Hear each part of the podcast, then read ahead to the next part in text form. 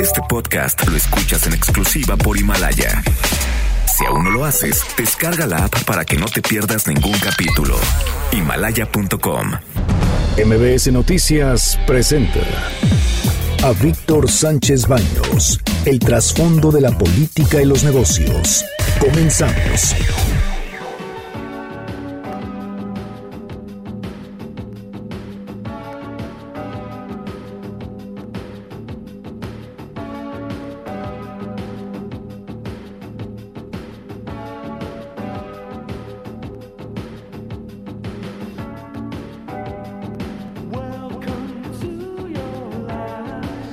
¿Qué tal? Los saludo con mucho afecto. Soy Víctor Sánchez Baños. Muy buenas noches aquí en MBS Radio a través de la frecuencia 102.5 desde la Ciudad de México. Acompáñanos durante una hora para que juntos analicemos y discutamos la información de los asuntos de poder y dinero que leerás y escucharás mañana. Están conmigo Bernardo Sebastián. Hola, ¿qué tal? Muy buenas noches a todos. César Buitrón. Hola Víctor, eh, Bernardo, a todo el auditorio, a Carmen, a Fer, que estamos aquí. Un gusto, como siempre, todos los jueves. Gracias. Carmen Delgadillo. ¿Qué tal? Buenas noches a todos. Debate. Comunícate. Comenta a Víctor Sánchez Baños en MBS. Twitter, arroba B. Sánchez Baños y arroba MBS Noticias. Estas, estas son las expresiones y las historias de hoy. Estas son las voces que se escucharon esta mañana en Ciudad Universitaria, en la UNAM.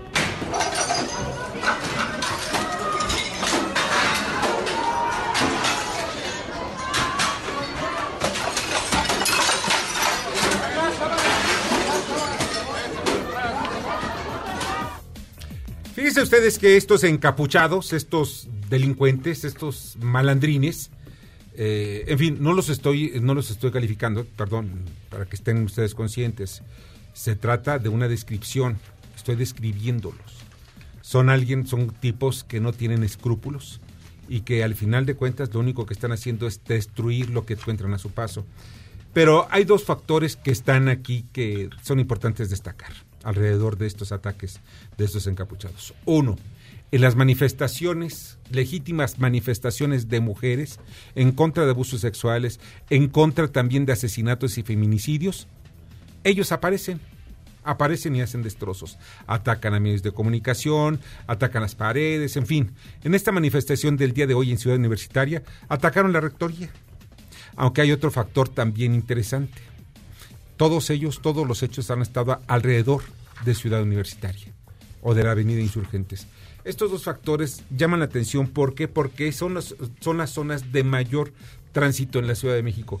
Y al final de cuentas vemos que están destinados para qué? Para desprestigiar primero a la UNAM. Segundo, para desprestigiar también las movilizaciones de las mujeres, que son legítimas manifestaciones. Y tercero, aprovechando, no dicen qué es lo que quieren. O sea, si están dando cuenta. Simplemente destruir. Nada más están destruyendo. Llegaron a destruir una bandera, quemaron una bandera, quemaron, este, hicieron destrozos en la rectoría y al mismo tiempo, pues, eh, pues se movieron de tal manera que buscan intimidar también a los grupos de estudiantes. ¿Qué es lo que hay detrás de todo esto? ¿Quién está moviendo todo esto? Yo tengo información que son algunos de los grupos, ya saben ustedes que están buscando posiciones políticas en, el, en todo el mapa universitario. Eh, la Facultad de Ciencias Políticas se encuentra en estos momentos en una crisis terrible. La dirección de, la, de la, facultad pues no ha podido todavía poner en orden. También está la, toma de posesión del, del, rector por otro periodo, que es Enrique Graue, eh, Graue, quien es el que pues va a tomar el control de la universidad. Pero si estamos viendo, aquí hay algo más. Son muchos, muchas cosas, muchos cabos sueltos. Y nadie, nadie se ha atrevido a decir qué es lo que quieren. ¿Qué es lo que quieren estos muchachos? ¿Qué es lo que buscan? Si es necesario, pues que se les dé. Ya se les han dado a otros manifestantes, porque no se les da a ellos? Y que ya dejen de estar destruyendo. Y que den la cara. La gente que damos nuestras, nuestras, nuestras opiniones en este programa, damos la cara. Pues que ellos también den la cara, ¿no? ¿Quiénes son? ¿Qué hacen? ¿A qué responden? Esta es la voz de Mario Delgado, líder de, líder de la mayoría de Morena en la Cámara de Diputados. ¿Qué crees? Que vamos, estamos mejor que el reloj legislativo, porque tenemos una sesión suspendida desde el 6 de noviembre pasado. Entonces, reglamentariamente, todavía estamos en la sesión del 6 de noviembre que no hemos concluido. Vamos a reinstalar la sesión del 6 de noviembre y ahí se modificaría la orden del día para incluir a dictaminación el presupuesto de egresos. El tiempo legislativo es diferente. Miren ustedes, si a ustedes se les ocurre eh, pues pasarse eh, un día en el pago de su tarjeta de crédito, no, les vienen una serie de llamadas, les cae todo el mundo encima. Y por si fuera poco, pues nadie, nadie se atreve a decir, oiga, espérense, espérense, espérense. Yo sé que ustedes de las tarjetas de crédito tienen que cobrarme. Sí, sí, sí, yo entiendo. Pero de acuerdo a mi reloj legislativo, me falta una semana para pagarles. Entonces, digo, es una burla, pero al final de cuentas es un artilugio que están utilizando para qué?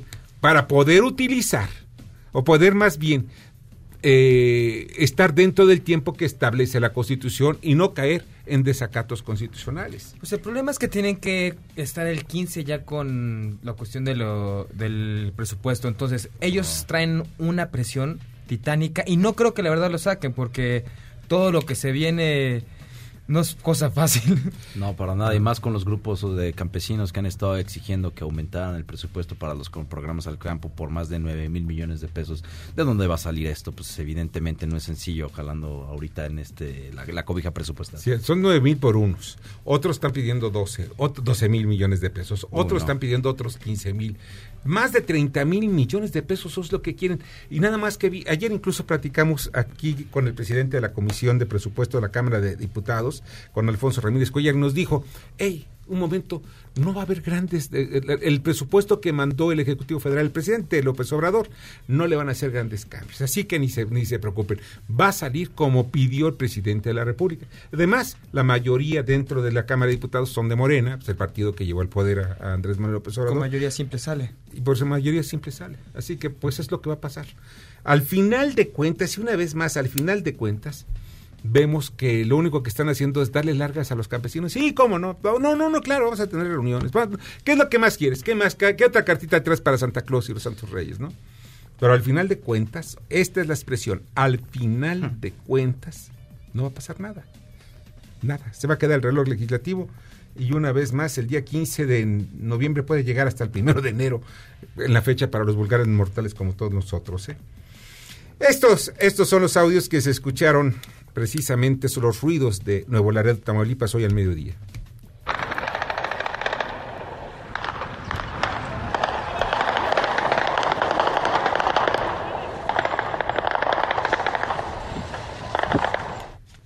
Ahora le tocó a Tamaulipas.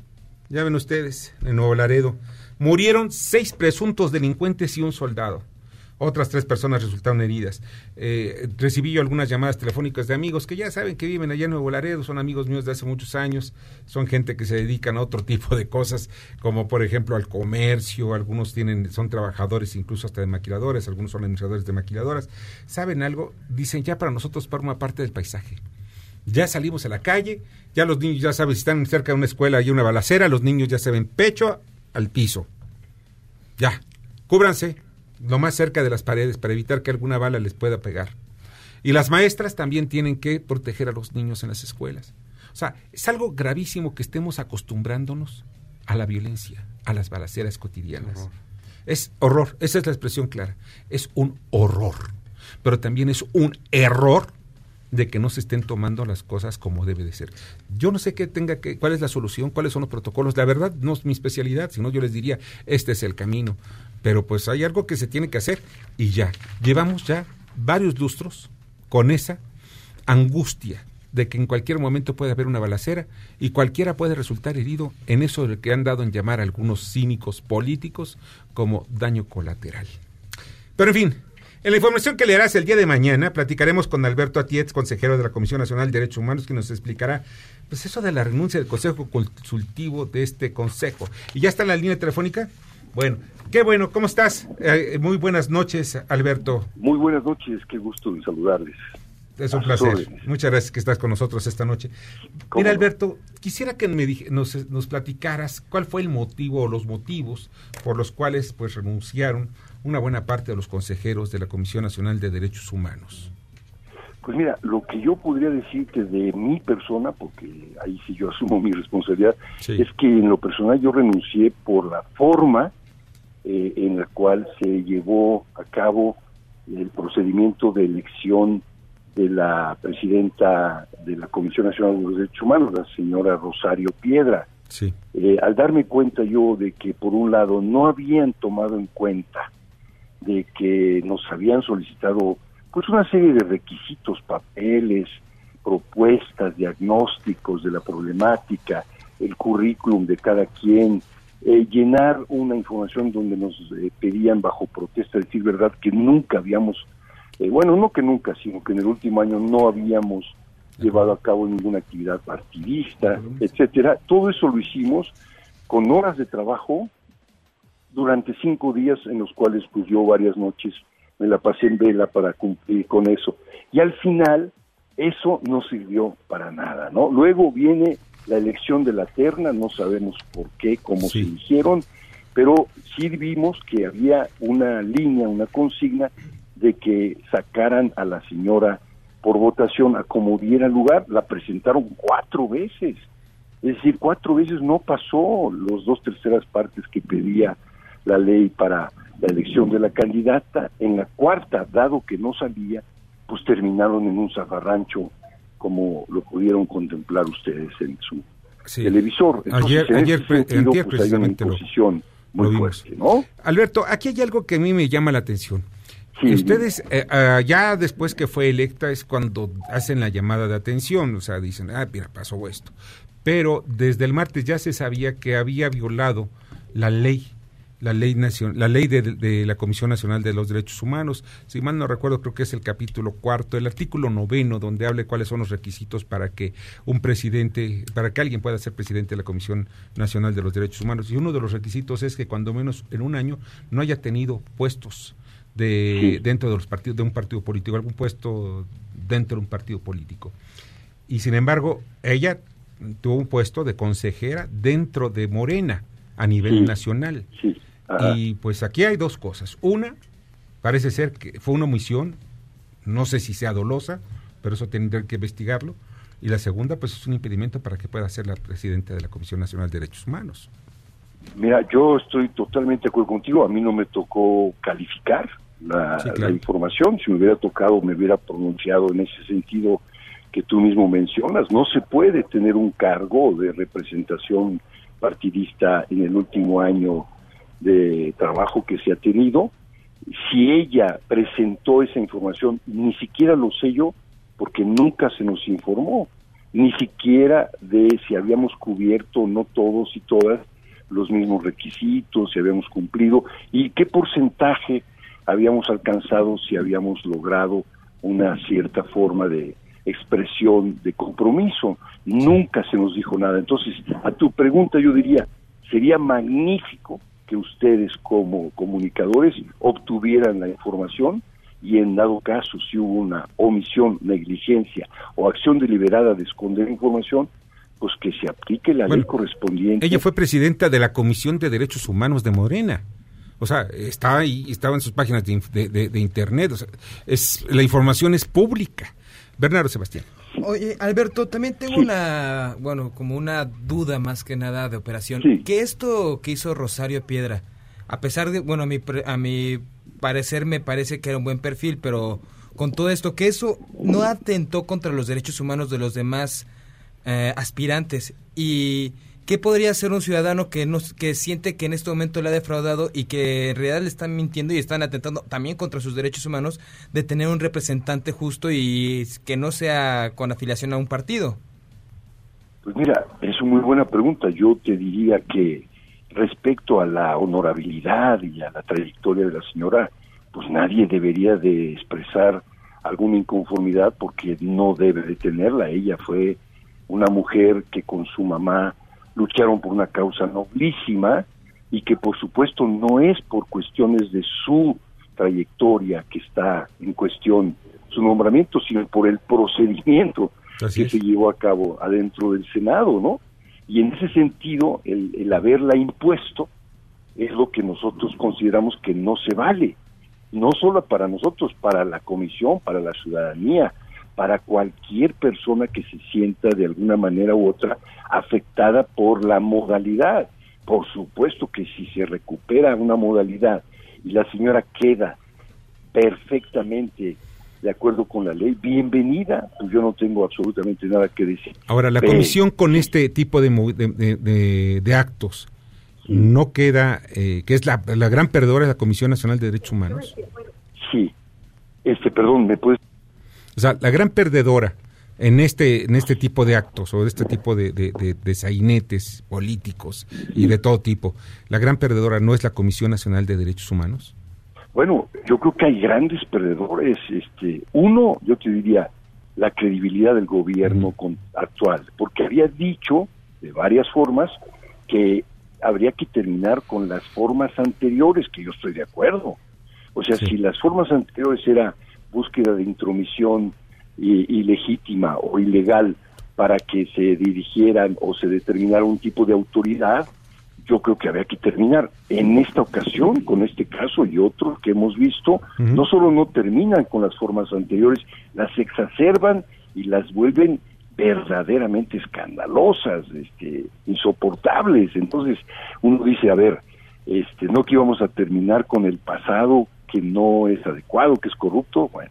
Y luego te diría, afectada la, el gobierno afectada la comisión, claro, afectado el presidente o la presidenta, claro, afectada la lucha que debemos continuar en este país porque vivimos una de las peores crisis humanitarias de derechos humanos del mundo. Claro. Tenemos un sistema de vida de guerra, vivimos casi en una guerra permanente, hay muertos por todos lados, entonces tenemos mucho que hacer y eso se va a afectar lamentablemente. Y luego a nivel internacional, porque bueno, lo que se vio en los medios dice, bueno, ¿y estos mexicanos qué les pasa? Están este, eh, peleándose entre ellos de una forma ridícula, porque esa es la verdad, ¿no? Claro. Pues de verdad, Alberto, pues te agradezco muchísimo que haya estado con nosotros esta noche y pues vamos a estar en contacto, ¿no? Porque es importante saber cuáles son los puntos de vista de ustedes que ya han vivido eh, pues todo lo que es la administración de los derechos humanos y también las acusaciones que les ha hecho el presidente de la República, concretamente a ti te la hizo, ¿no? De que pues no, primero que no te conocía y segundo que no conocías nada de derechos humanos y que eras un simulador. Digo, si no me conoce, pues eh, que no me califique o si me conoce, que por favor haga inmediatamente el, del conocimiento de la sociedad todas las tricuñuelas o delitos que he cometido y nos vamos a un juicio. Claro que sí, yo me voy a un juicio, estoy dispuesto a hacerlo creo que no he cometido esas acciones de encubrimiento y protección de grupos nocivos, pero bueno, esa es mi versión. Creo que soy inocente hasta que no se demuestre lo contrario. Así debe ser, es un derecho humano. Dice ¿eh? la ley, ¿no? Así es. Y entonces estoy dispuesto a que ustedes, por favor, eh, busquen toda la información, así como ya lo hicieron para lo de la señora Rosario en el caso de ser ella representante de un partido, busquen toda la información respecto a mi persona y se encuentran algo que yo cometí de solapamiento, encubrimiento o lo que sea, por favor, preséntenlo y yo asumiré mi responsabilidad en su momento. No lo he hecho, no lo creo, pero bueno, puede ser que mi versión de autoestima me proteja inconscientemente de muchas cosas. Bueno, pero está bien, así, así es la política. Alberto, te agradezco muchísimo. Pasa muy buena Muchas gracias a ustedes, cuídense mucho. Hasta luego, Alberto, a ti. Hasta luego. Eh, uno de los miembros del Consejo Consultivo de la Comisión Nacional de Derechos Humanos. Vamos con el senador Miguel Ángel Mancera, que nos platicará sobre el tema de salud.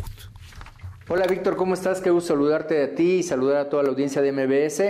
Esta semana en el Senado de la República se va a aprobar lo que será el nuevo Instituto de Atención de la Salud para los mexicanos y mexicanas, el que viene a sustituir al Seguro Popular. La verdad es que lo que se propone no suena mal y difícilmente se podría ir en contra de que todos y todas pues tengan acceso a la salud sin estar afiliados a ningún tipo de instituto y sin ningún otro requisito más que acercarse al gobierno para recibir la atención médica. Sin embargo, el reto financiero es enorme. Según los cálculos que se han estado comentando en las comisiones, estaríamos hablando de más de 2.5 billones de pesos para poder cumplir con este reto. no se advierte de dónde se pueden obtener los recursos. Se van a tomar 40 mil millones inicialmente del Fondo para eh, atención de contingencias o de desastres y esto la verdad nos preocupa. Por eso es que en el PRD estaremos votando en abstención el dictamen esperando que verdaderamente se cumpla. Tenemos reservas que vamos a hacer valer y esperamos que también sean atendidas. Si estas son atendidas, votaremos a favor en lo particular. Escuchas a Víctor Sánchez Baños. Vamos a una pausa y continuamos. Este podcast lo escuchas en exclusiva por Himalaya. Víctor Sánchez Baños en MBS Noticias. Continuamos. Ahora vamos con el dato útil.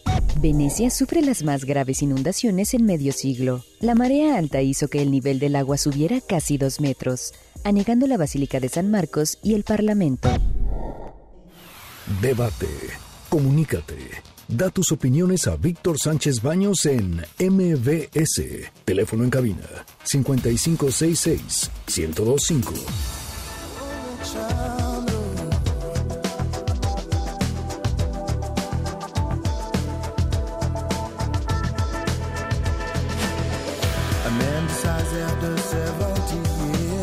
Muchas, muchas, muchas gracias que continúen con nosotros esta noche de jueves. Casi viernes estamos a punto. Ya empieza el cuerpo a sentir que vibra, que empieza a moverse, que ya estamos listos para ese viernes, ese fabuloso viernes. Y además es puente. Qué mejor que eso, caray. Miren, tenemos 10 pases dobles, 5 para la Sonora Santanera con María Fernanda el viernes 15 de noviembre a las 20 horas y otros 5 para la Tremenda Corte con K, Corte, el sábado 16 de noviembre a las 20 horas. Esto va a ser en el Foro Dharma, Dharma en Francisco Pimentel, 78 esquina con Vázquez de León en la colonia San Rafael. Quienes quieran nuestros boletos pueden ustedes marcar el 5166-1025, repito, 5166-1025. Son 10 pases dobles, disfrútenlos de verdad. Y pues vamos al resumen de información. Carmen Delgadillo. Pues el presupuesto, una vez más, una vez más, fue otra, otra sesión que se alarga. La sesión se cambió para mañana. A las 5 de la tarde, la Comisión de Cuenta Pública buscará dictaminar el presupuesto de egresos. En tanto, en San Lázaro sigue rodeado. El líder de la Unión Nacional de Trabajadores Agrícolas, Álvaro López, dijo que piden 30 mil millones de pesos para el campo. Ajá. Senado aprueba desaparecer el Seguro Popular. En lo general, la creación del Instituto Nacional de Salud ya se pasó en el Senado. La universalidad de estos servicios serán financiados por la Federación y los gobiernos estatales. Mientras niños con cáncer, perdón, los padres de los niños con cáncer denuncian difamaciones. Protestan por la desaparición del Seguro Popular. Dijeron que senadoras de Morena los acusan de recibir recursos del PAN y les han llamado hipócritas. Bajico reduce un cuarto de punto la tasa de interés interbancaria. Dos miembros de la Junta votaron por disminuirla hasta 7.25%, pero la mayoría optó por mantener una postura monetaria prudente. En otros datos, desempleo aumenta 3.6% en el tercer trimestre. 2.1 millones de personas no tienen trabajo. La informalidad se mantuvo prácticamente sin cambios con una disminución de 0.1%. Y secuestran al político y el rector de la Autónoma de Morelos. Alejandro Vera y su esposa, la investigadora María Elena Ávila, desaparecieron anoche a la altura de la Pera Cuautla. A Vera se le investiga por peculado. Y México, México pasa a la final de la, del Mundial Sub-17. Como hace 14 años, vencieron a Holanda en penales 4-3 en un partido que parecía perdido para el tricolor. México buscará su tercer título de la categoría. Muchas gracias, Carmen, te agradezco muchísimo. Buenas noches. Buenas noches. Y mire, ya está aquí en la camina eh, y le agradezco muchísimo al comisionado Oscar Guerra Ford, el comisionado del INAI. ¿Cómo estás, Oscar? Muy bien, buenas noches, Víctor Sánchez y a todos. Qué mal eres estar con nosotros aquí en esta noche. Ya está haciendo frío, un poco de frío. Ya, hay, que, hay que empezar a prepararnos para los fuertes fríos. Oye, ¿qué es lo que... Vamos, siempre con el asunto de la transparencia. Eh, los mexicanos como que sentimos, tenemos la percepción de que las autoridades no son transparentes. Pedimos información muchas veces, se tarda mucho en que nos la proporcionen, pero ¿cuál es la verdad? Porque pues tú que estás metido en el instituto ya debes saber cómo es el procedimiento y al final si es que esa percepción es cierta. hay dos formas de acceder a la información pública. eh, que están normadas por la, por la Ley General de Acceso a la Información y las leyes de los estados, que están homologadas. Una, pues es la que tú has mencionado, que es las, las solicitudes de información. O sea, la gente va hoy a cualquier dependencia pública, no solo el Ejecutivo, Judicial, Legislativo, de toda aquella eh, institución que reciba un recurso público. Y le pregunta lo que ella le puede interesar, cualquier cosa eh, en ese sentido. Eh, es, eso en el país hacemos alrededor de un millón de solicitudes en todo el país. A nivel federal, que son las que maneja el INAI, son alrededor de 280 mil al año. Este, de esas solicitudes, eh, digamos, a nivel federal, la gente se queja, que es el dato que, el INAI puede tener, porque mete lo que se llama técnicamente un recurso de revisión, una queja porque la respuesta no le fue satisfactoria. No le dije, no le contestaron lo que preguntó, o no fue completa la, la respuesta, o le negaron la información. Ya muy poco, nos pasa ya muy poco que no le hayan contestado digamos, eso ha disminuido. El problema ahora no está en que no le respondan, sino cómo le respondan. Ahora, Oscar, en todo ello, que es el, ese es el asunto de fondo, vamos, en la respuesta, en la información, generalmente tú acudes a, la dependencia, de la dependencia generalmente, en este caso las dependencias federales, solicitas una información, pero hay casos en donde me dicen, oye, está reservada, la, la, la, ley marca este, ocho causales de, reserva, eh, pero digamos, la ley de transparencia se basa por un principio de máxima publicidad. ¿Qué quiere decir esto? Que toda la información es pública, excepto algunas que puedan caer en causales. ¿Cuáles son esos causales?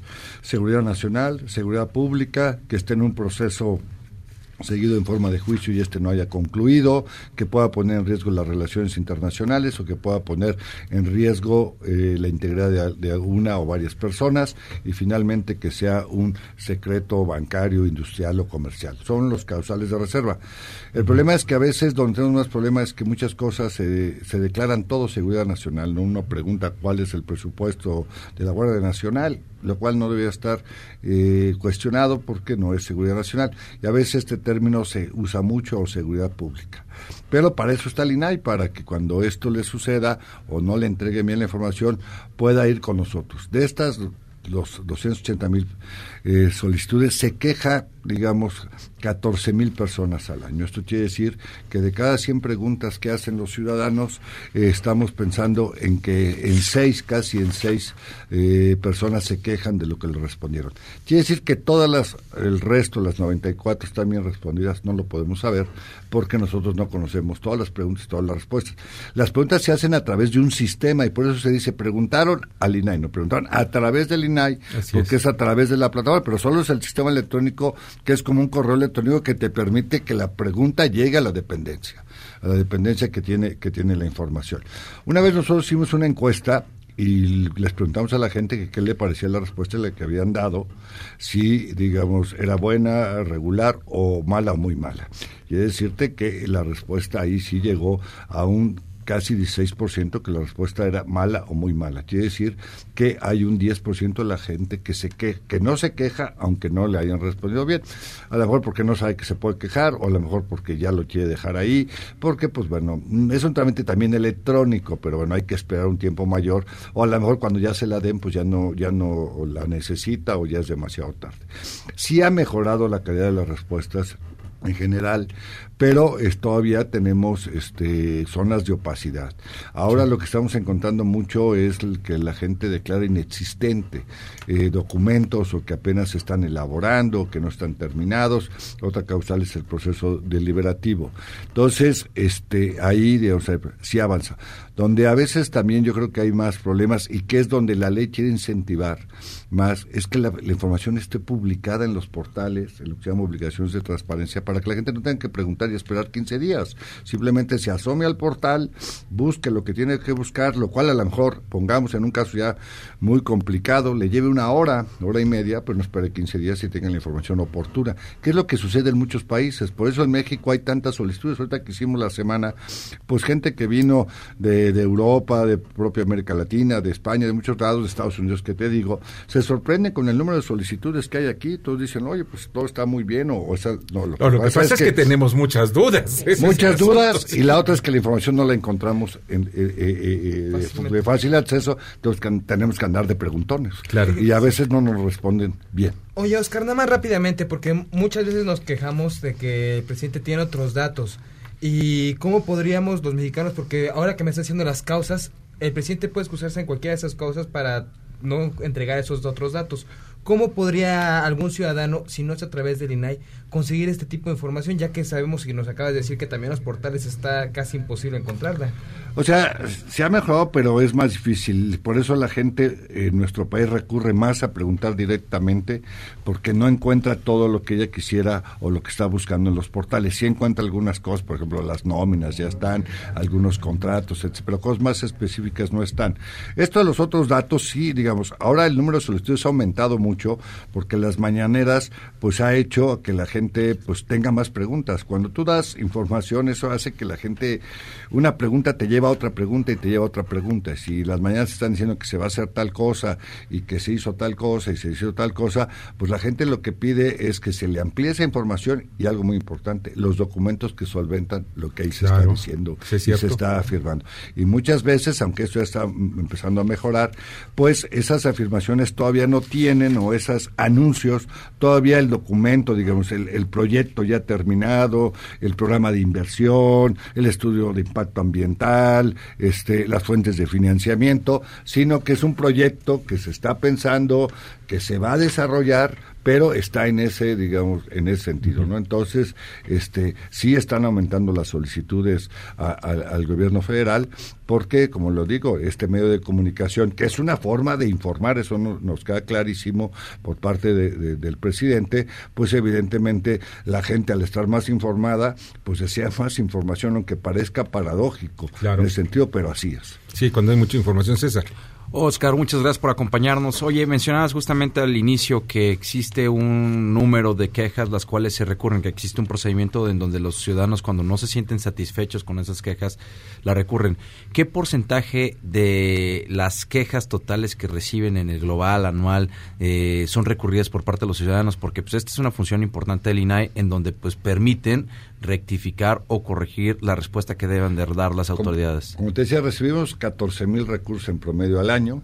Este, y eso significa el 6%, pero lo importante es que en, este caso el 80% le damos la razón al ciudadano el ciudadano tuvo la razón en quejarse, no le respondieron bien.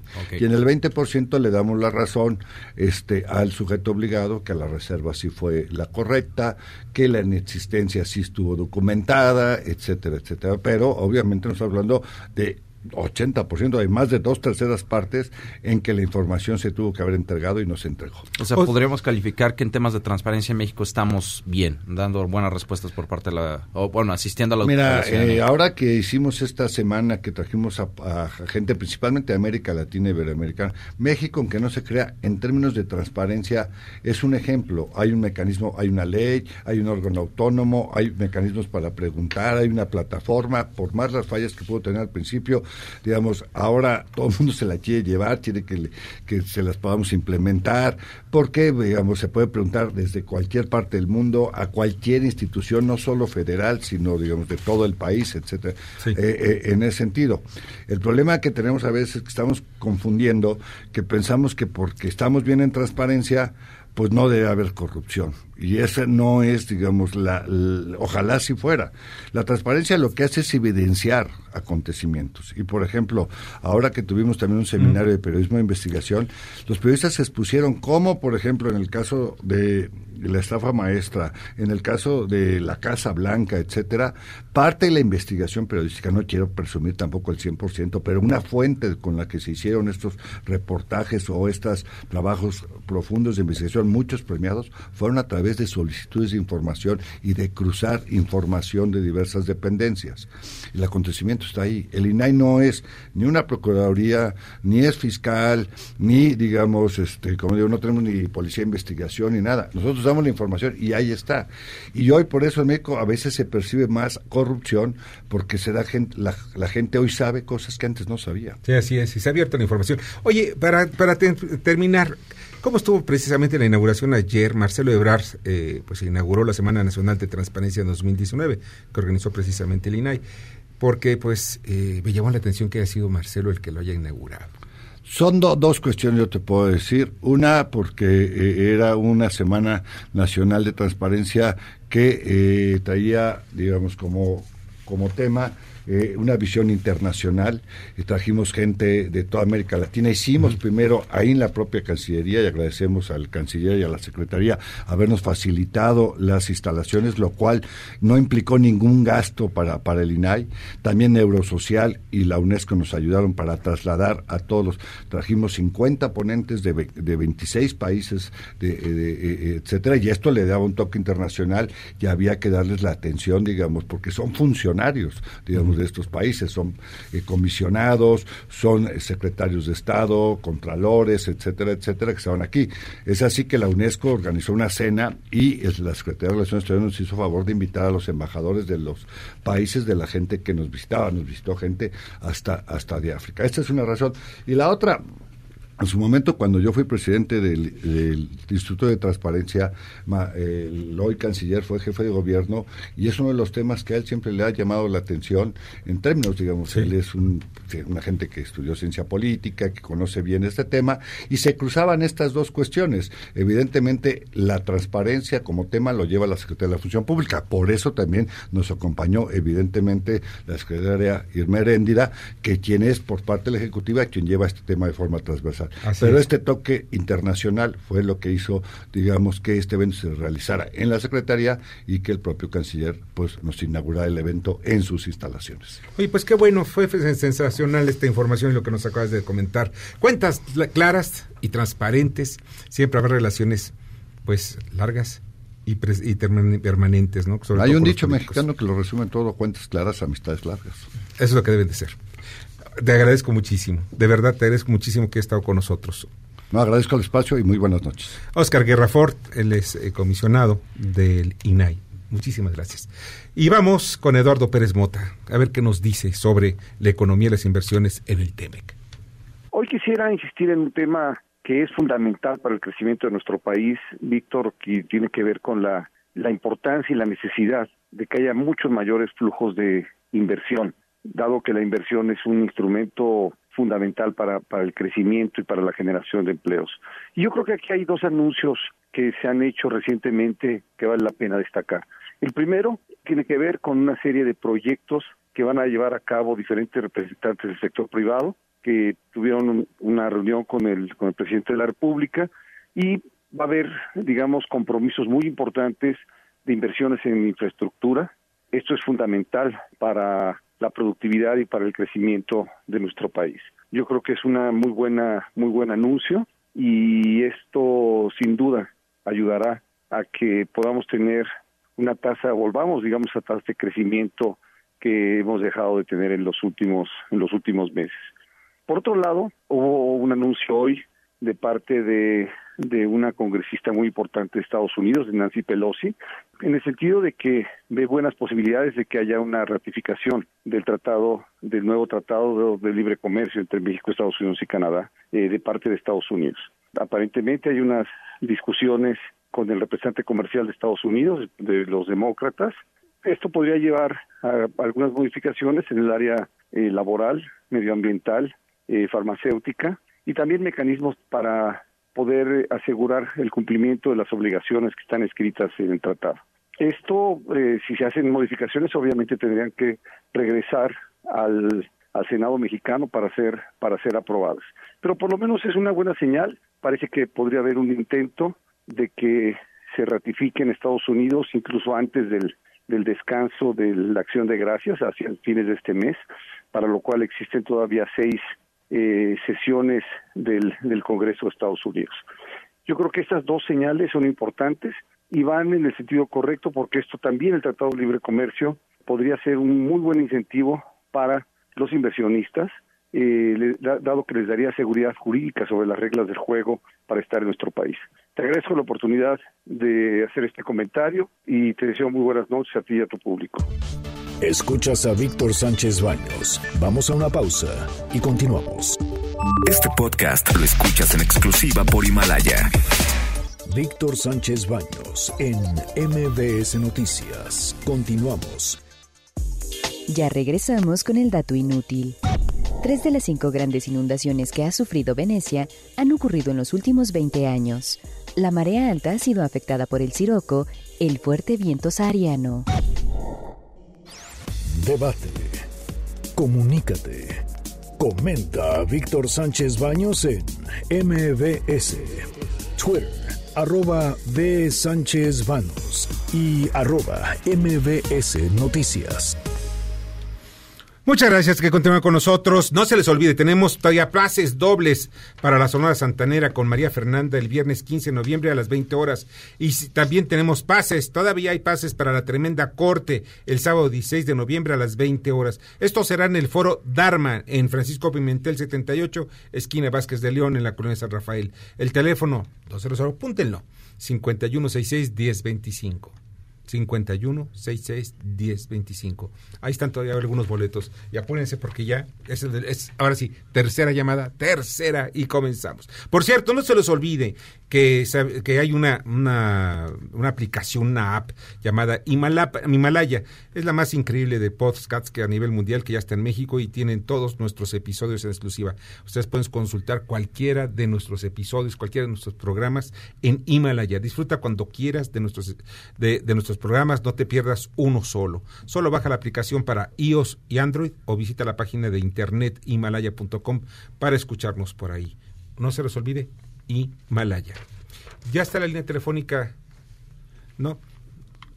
Vamos eh, con el análisis, en el, en el análisis económico y bursátil con James Salazar. Adelante. Te comento que el peso mexicano rompió hoy una racha de tres caídas consecutivas y la bolsa cerró con ganancias, luego de que la presidenta de la Cámara de Representantes en Estados Unidos, la señora Nancy Pelosi, comentó que quiere ratificar este año el nuevo Tratado Comercial de América del Norte con con Canadá y México, ¿no? lo que conocemos como TEMEX. Y esta noticia pues, terminó eclipsando el comportamiento de los mercados financieros locales y favoreciéndolo, por eso es que terminaron en, en terreno positivo. Adicionalmente, la atención se mantuvo a las noticias sobre la negociación comercial entre Estados Unidos y China y la decisión de política monetaria de, Banco de México. En el caso específico del conflicto comercial, lo que nos estamos dando cuenta es que pues, la negociación de esta fase 1 del acuerdo parcial sigue enfrentando dificultades para lograr converger las principales demandas. Pekín considera que una condición relevante e importante debe ser la eliminación de los aranceles y Washington lo único que dice es que está dispuesto a al menos a imponer los que tiene previstos para el mes de diciembre. Hoy se publicaron cifras débiles en, China, lo que incrementa la necesidad de que ambas partes avancen en la búsqueda de encontrar una solución satisfactoria a este conflicto. Y por su parte, Víctor, amigos que nos escuchan, el Banco de México cumplió con el guion y redujo su tasa de fondeo en 25 puntos base. Así la, tasa de referencia pues, ya se ubica ahora en, en 7.50. Sin embargo, sí, sí fue muy cuidadoso en matizar su decisión diciendo que todavía hay dudas sobre la trayectoria que pueda, que pueda tener la inflación en futuros meses, por lo que la política monetaria debe actuar con prudencia. En este sentido, Banco de México sí es muy cuidadoso en no buscar generar altas expectativas de mayores recortes o de fuertes, recortes de tasa de interés para sus siguientes reuniones. Hasta aquí lo acontecido en la sesión de hoy. Buenas noches. Muchas gracias, te agradezco infinitamente, James. Y pues vamos a la responsabilidad social corporativa. Kimberly Zafra. Gracias, Víctor. Te comparto que Fundación Cinépolis puso en marcha su programa Vamos Todos a Cinépolis. Es el programa social más antiguo de Cinépolis, empresa que preside Alejandro Ramírez. Se creó en 1998 con el objetivo de compartir la experiencia Cinépolis con los sectores más vulnerables de la sociedad, enfocados principalmente en niños y adultos mayores. Su objetivo principal es contribuir al desarrollo social de México a través de tres ejes salud visual, educación a través del cine y entretenimiento con sentido. Gracias, Víctor. Que pasen muy buena noche. Muchas gracias, Kimberly. Te agradezco muchísimo. Y vamos también ahora con Fernando Gómez Suárez, especialista en temas de aeronáutica y sobre el tema del buen fin por los aires. Víctor amigos, muy buenas noches. Viene el buen fin y con ella una serie de rebajas, pero ojo, no todo es cierto con la publicidad engañosa. Algunas aerolíneas mal llamadas de bajo costo están ofreciendo vuelos con tarifas de mil a dos mil pesos el vuelo redondo. Usted feliz los compra y cuando ya va con maleta en mano le dicen que su vuelo está cancelado porque el pago no se registró y ahí empieza su vía crucis en noviembre. No hay forma de que la aerolínea le restituya el viaje, aunque usted haya hecho su check-in y tenga el pase de abordar en mano. En lo que le mandan al centro de atención a clientes, si usted claro dispone de una o dos horas para establecer contacto telefónico si es que no le cuelgan antes, y otras dos horas más para exponer su caso y para que al final le digan que debe verlo con su banco inventando excusas inverosímiles, casos como estos hay cientos. La dilación permite a las aerolíneas abusivas contar con un fondo que si le sumamos el número de casos por el costo implicado, veremos que suman millones de pesos. Y de esto las autoridades conciliadoras como Profeco pues tardan en resolver este tipo de asuntos. Hay casos en las redes sociales que denuncian desde los seis meses a un año dichos atropellos. Lo bueno es que además de Profeco, puede usted acudir a denunciarlos ante la Organización de Aviación Civil Internacional. Lo mejor de todo es que las redes sociales han permitido conocer estos casos y ventilarlos. La mejor recomendación es la de boca en boca. Por ello, ciertas aerolíneas están registrando pérdida de clientes por esas prácticas que las autoridades permisivas hacen como que no ocurren. Al menos yo conozco de unos 50 casos que siguen sin resolverse. Tenga usted cuidado. Lo barato puede salir muy caro. Les invito a Buenas noches. Escuchas a Víctor Sánchez Baños. Vamos a una pausa y continuamos. Este podcast lo escuchas en exclusiva por Himalaya. Continuamos con el dato feo. En 2003 inició la construcción de 78 diques que cerrarían la laguna para evitar las inundaciones de las 118 islas que forman Venecia. La obra debió terminarse hace tres años, pero lleva 85% de avance. Facebook, Instagram y LinkedIn. Víctor Sánchez Baños. Tu voz se escucha en la radio.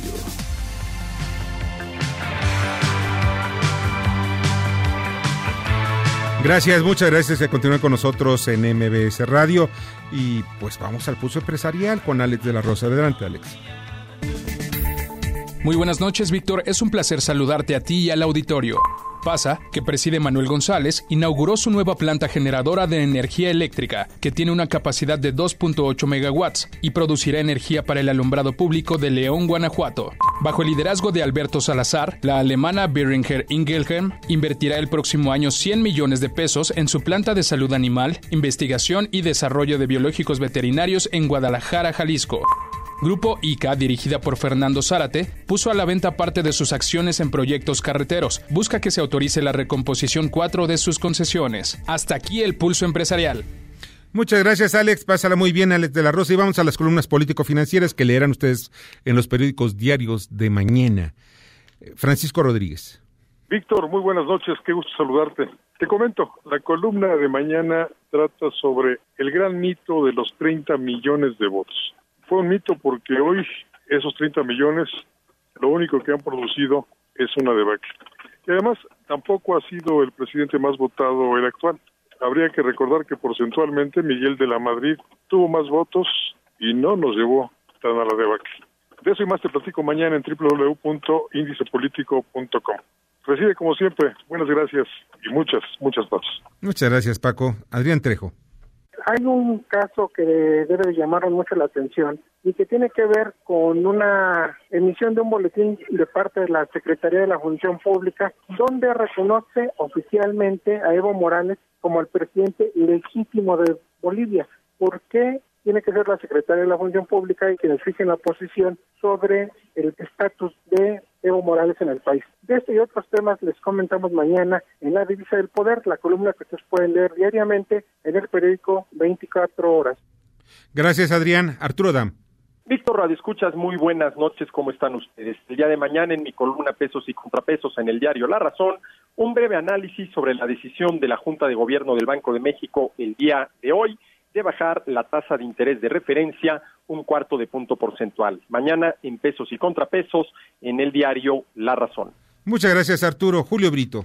Víctor, buenas noches a ti y a tu auditorio. Ernesto Piedras, director de Competitive Unit, comentó que sistemáticamente y desde la declaratoria de preponderancia en telecomunicaciones en marzo de 2014 se ha dado el seguimiento de la evolución del peso que ostenta el operador preponderante América Móvil. Se advirtió desde el año pasado de una reconcentración de mercado en términos de ingresos del segmento móvil en dos principales métricas, participación de mercado e índice Hernán Hershman esto y otros temas en mi columna Riesgos y Rendimientos que se publica en la crónica de hoy. Muchas gracias, Julio. Darío Celis. Buenas noches, Víctor. Mañana en la columna La Cuarta Transformación, Microsoft mata a la austeridad republicana. ¿Por qué? Porque Microsoft, la empresa de Bill Gates, le bajó el switch a los antivirus de petróleos mexicanos, de los cerca de 2.000 servidores de Pemex. De esto vamos a platicar mañana en la cuarta transformación del periódico El Financiero. Buenas noches. Buenas noches, Darío. Mauricio Flores. ¿Qué tal? ¿Cómo estás, Víctor? Muy buenas noches, todos amigos. Aquí Mauricio Flores, gente detrás del dinero, periódico La Razón. Mañana, algunas pistas de cómo se va derivando este terrible ataque cibernético, un auténtico secuestro a petróleos mexicanos hasta estas horas. Sigue vigente. ¿Qué tiene que ver con la distribución de gasolinas? ¿Qué tiene que ver con el manejo financiero? ¿Dónde están las responsabilidades? Mañana, gente detrás del dinero, Mauricio Flores, en el periódico La Razón. Muchas gracias, Mauricio. Pasa buena noche. Julio Pilotzi. Mañana en Split Financiero, en Negocios del Diario 24 Horas, hablamos sobre un personaje que robará los reflectores en el concurso mercantil de Oro Negro. Se trata del síndico Gerardo Badín, ese que usted recuerda en la quiebra de Mexicana de Aviación, pero hace su aparición con una controversia decisión, de la que mañana le hablaré. Esto y más, mañana en Split Financiero, en Negocios del Diario 24 Horas. Muy buenas noches, un gran abrazo. Igualmente, Julio, pásala muy bien. Y mañana en mi columna Poder y Dinero en el diario Imagen, Cuadratín y Eje Central, ustedes pueden encontrar mis comentarios sobre el estado de Morelos, lo que pasa en Morelos en estos momentos, en donde se han caído, por ejemplo, entre otras cosas, lo, todos los bienes inmobiliarios. Pemex reconoce pues que hay eficiencia por parte de una empresa llamada Cotemar y también Rosario Piedra, pues un procedimiento legal, aquello que lo estamos comentando, donde pues se violó la ley. Y pues hay un caso y hay un tema, rápidamente lo vamos a, a, analizar. El Senado avala en lo general desaparecer el Seguro Popular. Miren ustedes, el Seguro Popular, como sea, había resuelto los problemas de salud de muchos millones de mexicanos. Incluso les daba algunos medicamentos relacionados con cáncer. Hoy estoy viendo y tengo quejas, tengo quejas con personas de carne y hueso, o sea, de esos que ya dicen que son orgánicos, esas quejas orgánicas en relación a muchos mexicanos que no están recibiendo medicamentos para cáncer. Y esto lo tienen en el ISTE, en el IMSS y en los hospitales, en hospitales de especializaciones como el Instituto Nacional de Cancerología. Es grave. Pero vemos, bueno, desde el 23 de octubre el Senado había avalado o había votado a favor de la creación del eh, salud para el salud para el bienestar que con este, sí, instituto de salud para el este, este, instituto atendería 71 millones de mexicanos supuestamente.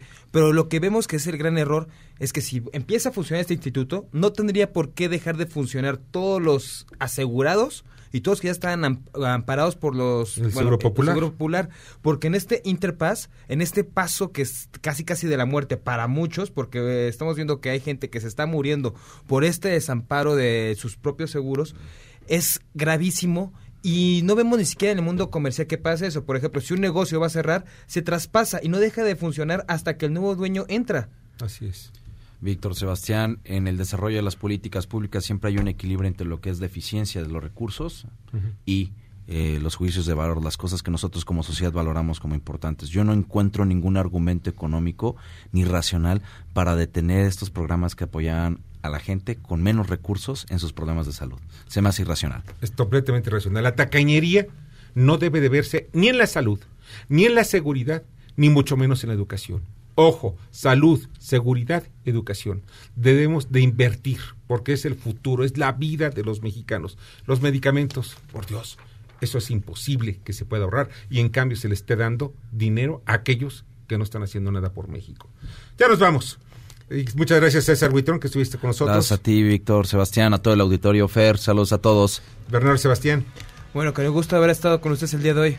Y en la producción Jorge Romero, en la jefatura de información Carmen Delgadillo, en la asistencia de redacción Fernando Moxuma, en los controles Michael Amador. Juega la América hasta el fin de semana, ¿eh? hasta el fin de semana. bueno, ya nos vamos. Les agradezco muchísimo que hayan estado con nosotros y les deseo una noche sensacional, una noche de casi viernes.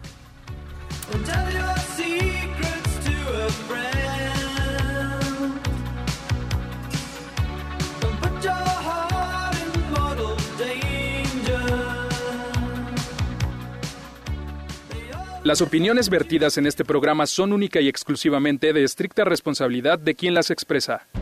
MBS Noticias presentó a Víctor Sánchez Baños, el trasfondo de la política y los negocios. Este podcast lo escuchas en exclusiva por Himalaya. Si aún no lo haces, descarga la app para que no te pierdas ningún capítulo. Himalaya.com